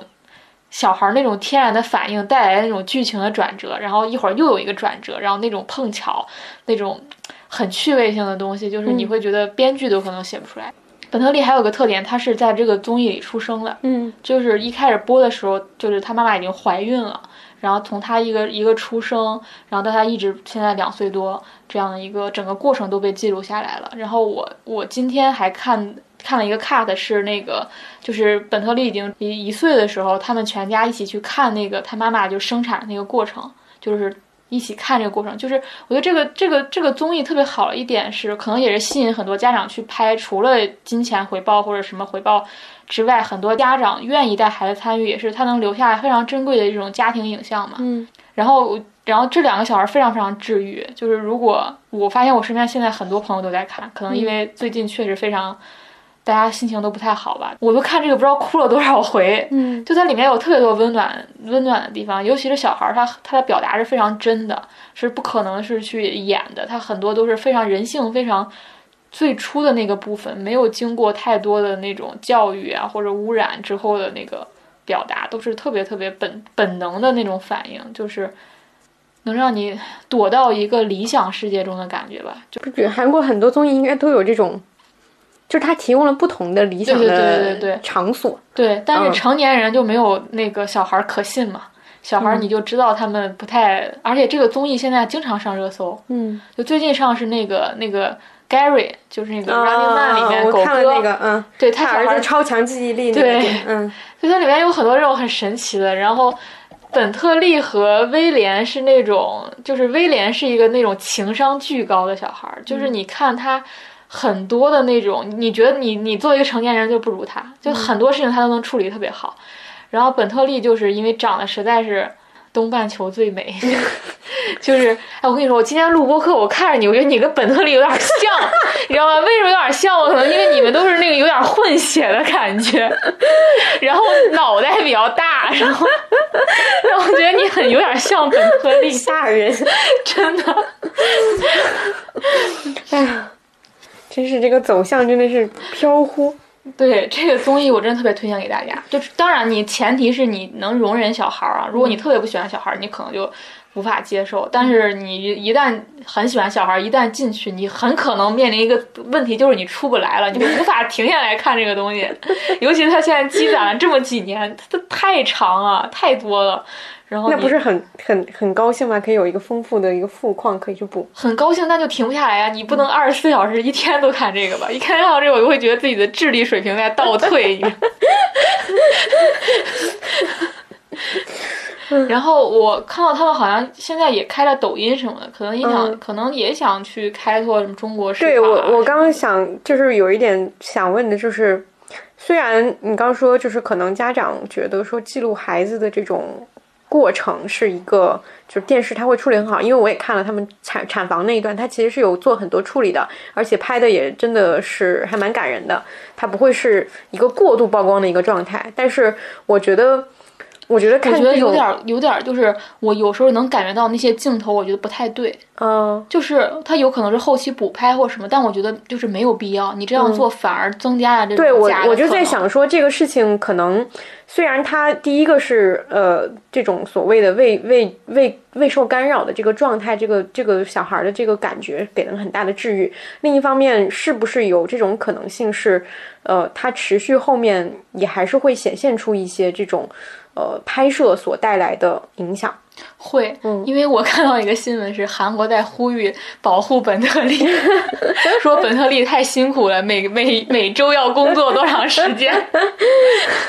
就是我觉得这个比较有意思的是，我下面要就另外就是我也看的一个剧叫《我们书写爱情》吧，就是我发现有一个特点啊，就是因为我先不讲这个这个综艺到底是什么，它大概就是一个呃恋爱真人秀。呃，或者说它其实虽然打着不是恋爱的一个名头，但其实它满足的是观众对于看嘉宾真人恋爱的这种幻想嘛。其实恋爱真人秀也好，或者说呃我们所说儿童真人秀也好，其实它我觉得有一个问题，或者说有一个隐患吧，就是当我们在看这些东西，我们被满足了我们想要去满足的一个东西之后。它还是会有一些后续的东西会伤害到我们，可能啊，我只说可能。比如说我们看恋爱真人秀的时候，我们觉得这 CP 可真了，磕了，然后完了以后，后来发现这个人他在现实中并不是他所呈现出来那个人设，这是成人可能带来的一个问题。小孩的问题可能就是，呃，小孩小的时候非常非常可爱，可是长大以后凸显出了一些。问题就是你等于说这个人也变了，有那种感觉。也第一个是对他不知道这个节目本身对他造成了什么样的伤害，另外一个就是可能对于观众也是一个打击。我觉得包括我们所讨论到的韩剧、韩国，因为我看到很多现在 B 站的弹幕里面其实也吵翻天了，大家会讨论这个事情有没有剧本，这个事儿已经非常非常。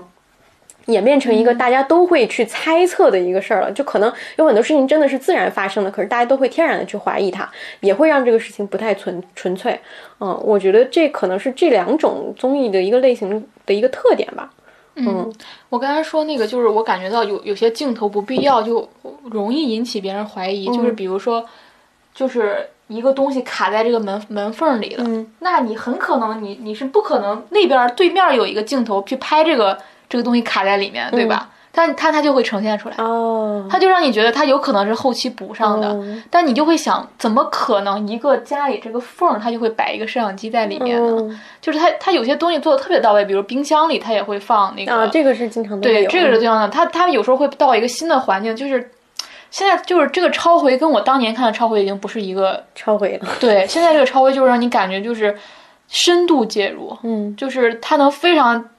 准确的捕捉到一个小孩的这个面部表情，但是之前的话不会那么的精准，它有可能是在一个镜头里一个细节的地方，它现在是能非常就把它放到一个嗯最最大的特写，你去看这个，你能感觉到他现在那个镜头一定是更多了，嗯，然后现他的干预一定是最多了，就我我我我我不假设说他那个小孩一定是有剧本的啊，嗯，但是一定是干预，嗯。干预要比原来强很多，和介入，然后那个设计感会更强。就是以前也会有啊，就比如这集我们去乡下，这一集我们去做一个什么游戏，这集去游乐场，这集去什么这样设计。现在这个设计比原来要更就更多，嗯，就是以前可能说去去去一个什么地方，现在是会在那个地方里的什么什么环节啊等等都会安排好。对，我觉得这个其实感觉这已经可以做一个。就是专门的一个学术讨论，就是这样的一个东西，你去深度介入，包括他到底安了多少个摄影机在他家，就是这个东西对他们，就哪怕不说对小孩吧，对成人肯定是有影响的。就到底会怎么样去影响这个家庭？对他们其实是一周选一天去拍，这样啊，所以他们可能就是七一周七天，剩下六天是可以正常生活的，更像是一个就是工作的感觉啊。好的。那我说，我看那个爱情综艺，就是我发现这个。就这一类型啊，就是所谓的这种，我们去看谈恋爱，因为包括这个月要播那个《心动信号三》了嘛，这个也是我肯定会看的，因为这个团队是做这个综艺，就是做的比较好的嘛。然后我现在说的这个叫《我们谱写爱情》吧，它其实是一个，它的设定是由请了两对一男一女的嘉宾来写爱情故事，就他们都是演员或者说是是是明星，但是他们就是要自己去创作一个爱情网剧，就可能是一集十五分钟，一共四集这么一个长度，就是他们要自己去。写嘛，但是他们写这个剧的过程，其实也是这两个人相处的这个过程。它其实还是一个有点像是我们结婚吧这种伪装，只是他没有说是两个人要谈恋爱，只是但是你在营造这种浪漫氛围嘛。然后一对是从来没有见过面的一对男嗯男女嘉宾，然后一对是两个人已经是十五年还是十几年的好朋友的一对。这一对好朋友这对比较值得看，另外一对就是有一点。平淡和礼貌吧，就这这种这种气氛，就十五十五年这对为什么值得看，也是因为他们自己身上有这种趋势，就是你会明显的感觉到这一类型，就是那种多年好友变情侣的这种类型，在这一对嘉宾身上是非常可信的。呃，你如果是特别喜欢这种类型，包括我们所说的那个，呃，我可能不会爱你，就类似这样的一个类型。你如果对这种类型感兴趣，这类这一对的嘉宾的表现就完全能够满足你的想象。而且它很特殊的一点是，它是个综艺，它不是第一，它不是剧本，它的情节不会那么工整。第二是他们两个人的这种互动是非常呃真实的。就是我觉得它有一种半真半假的感觉在里面，使得这个综艺更让人觉得它真实了。呃，我们所说爱情综艺里面最让人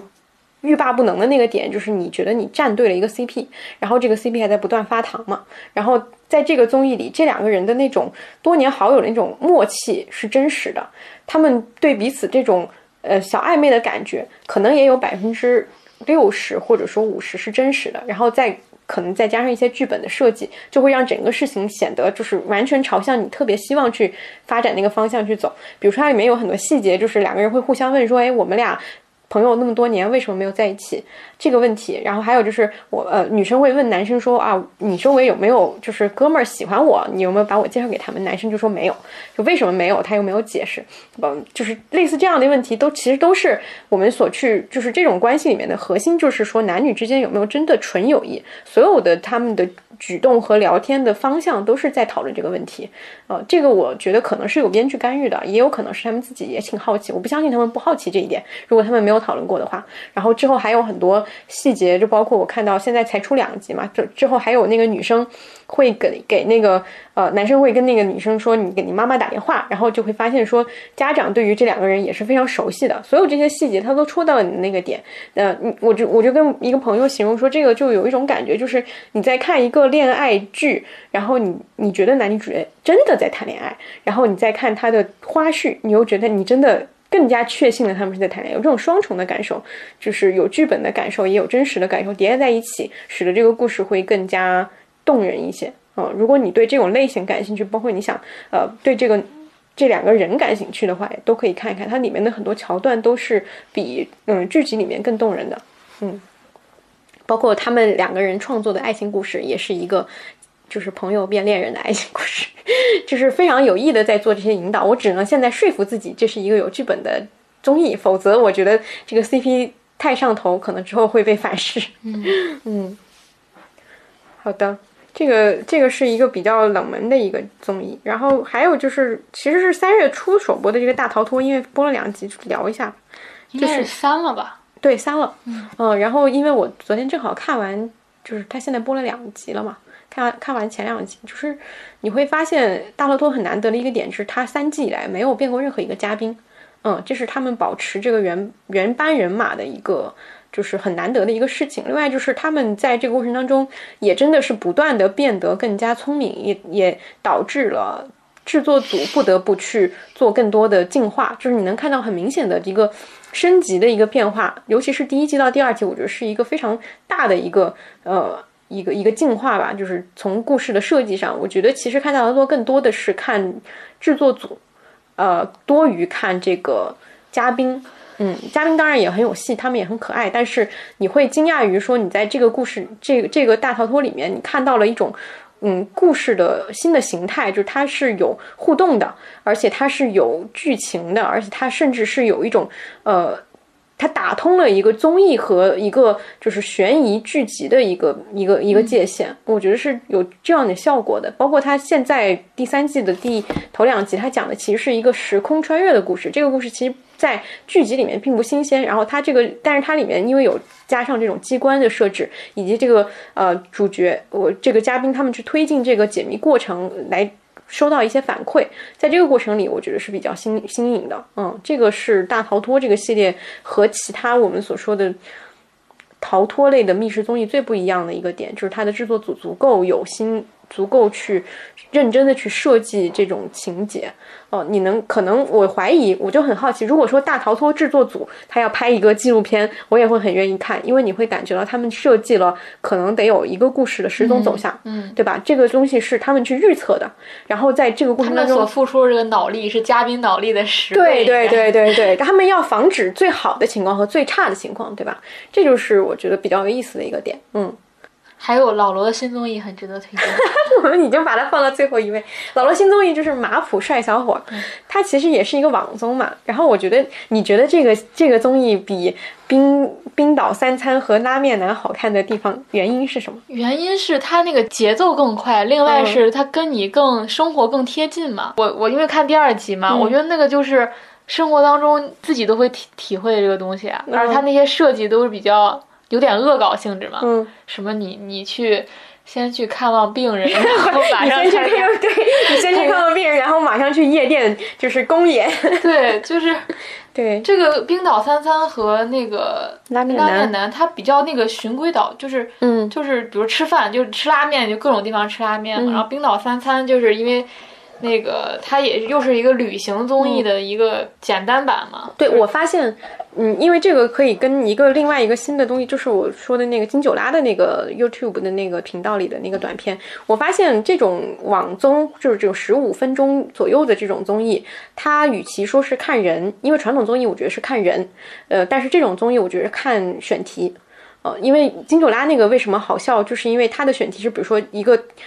金主拉去去 KBS 去找那个台长，或者说找他们的人问说你们的。就超人回来了之前的另外的那种家庭的综艺，就是你们的这个是不是抄那个了？你们的这种什么蒙面歌王还是什么，是不是抄了歌手？类似这样的一些，就是他会去提一些很辛辣的问题，这些问题是网网友给提的，就是网友会好奇的。比如说网友，他是第二集，他是采访一个音乐公司，就是一个做那个选秀艺人的这种，你去采访他，问他说，一个社长说，你为什么把你们公司那个谁谁谁雪藏了？你为什么不好好给我们家孩子营业？就是这样的一些网友关心的一个选题，然后由一个嗯比较成熟的。一个人，他去做这个采访，包括之前提到那个有有说有一个去采访宋佳人的老年粉丝，就类似这样的选题，他在网综上是更合适的。呃，传统综艺它可能更考虑是一个全局的一个大的一个东西，呃，但是网综就非常讲究这种快和这种选题的新颖性。嗯，你非常得有这种目很强的目的性才行，因为冰岛三餐，你其实去了冰岛以后你要干嘛，其实也不知道。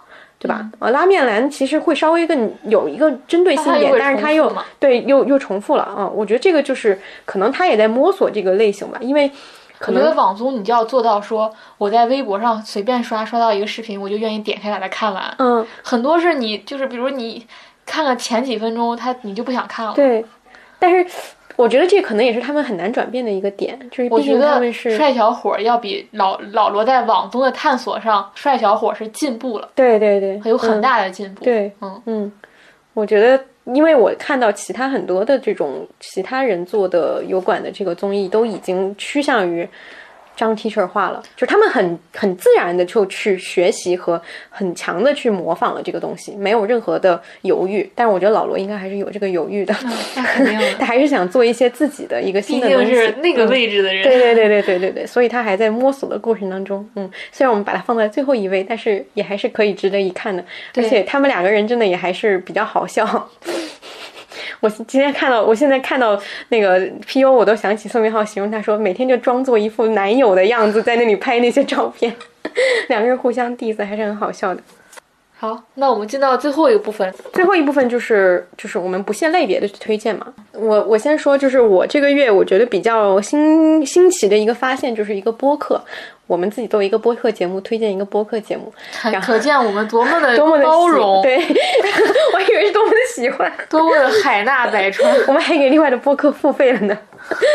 然后，呃，我推荐这个播客叫锦户端会议，然后它应该在喜马拉雅和其他平台上都能搜到，包括你搜微博也能搜到它的微博。然后我为什么会注意到这个播客，是因为之前有一天看到有朋友推荐他们在 B 站 B 站上开了一个直播，去讲日韩的疫情防治。因为那段时间是日韩疫情刚刚开始出来的时候，呃，大家对于他们的防治措施都有很多讨论，包括那个时候韩国大邱成为一个新的疫情的一个聚集区，包括对新天地教的讨讨论，包括日本安倍的一些举措，大家在微博上都有很多的新闻，但是没有认真的人，没有人认真的去做一个梳理或者说去阐释。但是这个播客当时就做的很好，就是他请了两个相对比较专业的人士，一个是日本问题的一个研究学者，另外一个是在韩国当过记者的一个人，然后他们两个人来。聊说为什么在他们看来，日本和韩国的疫情防治，包括他们因为有这个语言的这个优势嘛，然后就可以看到很多信息去展示这些东西，干货非常多。然后你在听的时候，你也能很很快的就明白说为什么会是今天这样，以及他们所面临的接下来的困境是什么。包括对于所谓的邪教的一些解释，韩国内内部的日本内部的一些呃，就是政治局势的一些解释也都很丰富。所以如果对于嗯。这就是我们去看东日本、韩国的疫情防治，也能可能也能给我们一些启示吧。如果对于这个感兴趣的朋友，可以听一下。包括这个播客，它就是这两，我特别喜欢听这两个，一个是沙老师，一个是呃全小新老师。就他们两个人上的这个呃播客也不止这一期。之前全小新老师老师还上过去去去讲一个呃韩国内部的政治局势，或者说是一个。嗯，媒体状况的一期，那两期也非常值得听。他的角度真的是，呃，可能我们因为去了解韩国，更多的是通过一些新闻的二手资料，对二手资料。但是他自己因为在那边当过记者，所以他有非常多一手的观察和对这个国家的一个看法。呃，我发现这两位他们的角度都是，正因为他们非常深刻的去理。了解了这个国家，所以他们的视角非常客观，他不会过高的去拔高说我们像我们之前称赞日本送这个口罩的时候，他会写那个诗，就是要么是一面倒的呃赞扬，要么是一面倒的批判。他们俩介于这个中间是非常中立的一个状态，做什么事情是做的对的，另外一个事情是什什么是他们民族的一个特点，或者说是阻碍他们的一些东西，他们都看得很清楚。所以我是觉得这个播客如果对于日韩对东亚文化感兴趣，都可以听一听。我想，我想推荐的是，因为我觉得就是这个月我最好奇的事儿啊，其实是一个是肖战这件事儿，一个是孙杨这件事儿。嗯，这两件事儿我都是把基本上是就是所有的那个材料都给看了。嗯，其实孙杨看的更多。然后，但是呃，孙杨，我觉得那个 B 站视频大家可以去看一看，就是尤其他最后那个总结发言，就是我真的没有想到会是那样的一个发言。嗯，你有你有看吗？没有。他他最后那个发言是就是一个总结陈词，他旁边那个女翻译呢是，其实他自己本来请了一个翻译，但那个翻译翻译非常不到位，于是那个 WADA 就是世界反兴奋剂组织就指派了一名工作人员来接替他的翻译，但那个翻译你想想，首先人家不是专业的，嗯。然后不是专业，又翻了将近八个小时，七八个小时下来，已经非常非常疲惫了。所以他当时那个翻的速度有点慢，因为他不是同传，是交传嘛。孙杨直接就从后面的那个观众所谓的观众席上拉了一个人，说我要换一个翻译。然后当时现场的那些法官都惊了，因为你想想，你在一个这么严肃的一个，其实跟法庭已经没有什么区别的一个庭审的现场。你能这么随意的做一件事？你想，你想法庭上不管是工作人员还是翻译，他都要经过多少的程序是多少程序，多少你的资料的准备等等，你要明确、清晰的明确这个人员他在翻译过程中是否准确，是否有立场啊，等等的各种。但他随便就拉了一个人，就就要就要来做翻译。我当时想，这个人怎么没有任何的法律意识呢？他的整个准备过程，他的团队难道都没有把这个过程都做好吗？甚至他自己的团队的律师直接说：“我也不知道这个人为什么会上来。”就这件事儿说明，大家不管对规则啊，还是对法律，都是太就。尤其是中国一个顶级运动员，对这件事情基本上是完全无知的，这个让我非常非常的意外。然后，对，然后第二个就是推荐我，我觉得就是很多事儿，你你去查资料会发现，它很很多都已经有了一个，就虽然事情在不断的发生，但是很多事情都是有有研究路径的。嗯，就是我我推荐就是一个是上次是。呃，我也很把感谢这个播客，因为录播客我才知道那个，因为上次阿轩来，他推荐了那个新世纪文学研究的重构嘛，就是杨颖老师那本书。嗯。然后，呃，我我我我因为肖战这个事儿，我就去看了这本书，所以就是我就发现，就是你的信，就一定要，我现在就会强，就是强迫自己，就是你的信息，就是还是每天要，就是要去不断的吸收信息，因为不知道这个信息的在什么时间就会就会连接起来。嗯。啊，然后我就推荐这本书吧，还有那个文本盗猎者，我觉得都是非常好的去理解，呃，观察这件事情的一个一个一个方式。因为在我看来，真的就是肖战本身不重要了，就是这件事情本身他所。折射出来的很多面相都非常非常值得研究，就里面可能最不值得研究的就是这个流量艺人本身，嗯，而是他其他这个层面，甚至就包括呃，我们提到说这个整个疫情期间这种语言的这种幼稚化，或者说这种粉圈思维进入到了官方思维，比如就是雷神山、火神山这个拖拉机打榜这件事情等等，它跟肖战这件事情本身都是可以联系起来的，嗯，就是它其实是一个很很好的能够。呃，去理解社交网络，理解主流语态、主流话语的这么一个方式，所以我觉得，嗯，为什么很关注这两件事儿？我觉得它背后都有更更大的这个命题，包括孙杨这件事情，你再往后后讲，它可能是一个无更无法讲的事情，就包括这个，呃，这个禁药这件事情，它它背后可能都会有那个，因为因为前年奥斯卡就是一个最佳。拿最佳纪录片奖的就是俄罗斯的一个举国在使用这个药物，嗯，参加奥运的这么一个事儿，就是它背后其实是有，呃，国家或者有更大的一个东西在背后支撑的。所以这两件事儿看似是一个呃热点新闻或者是一个流行文化的一个事儿，不不管是体育还是娱乐，但它其实背后我觉得是一个很值得深挖而又没办法真的挖挖到底的一个，嗯，一个两个新闻。嗯，这是我觉得二月，这可能都是三月的事儿了。总之，它是我这段时间非常非常关心的两件事，也借由这两件事去看了一些东西，然后，呃，也蛮有启发的。我觉得这些背后是一种你想要对一些热点事件更了解的一种感觉。嗯嗯，就是你了解的不仅是这个事件的起因、经过、结果。甚至现在很多热点事件都没有结果，而是这个事件为什么会这样，以及我们为什么会这么关注它的一个原因。嗯嗯，大概是这样的一个路径。对，因为我觉得现在好像真的没办法，就是完全脱离现实了。嗯，包括我就说，觉得这段时间看电影啊，看什么都没有以前那么专注，是因为现实在发生更加重大的事情，而这些更加重大的事情已经让你挪不开眼了。嗯，那我们今天聊了也挺多的。嗯嗯。希望有很多不错的点，感觉应该有吧。聊了这么多，不可能都是废话。好，那我们下期 希望规律起来，就是规律起来，到下期就录三月。对，三月我们就只用讲半个月的事情了。对，好的，那再见，拜拜。radar in most of all.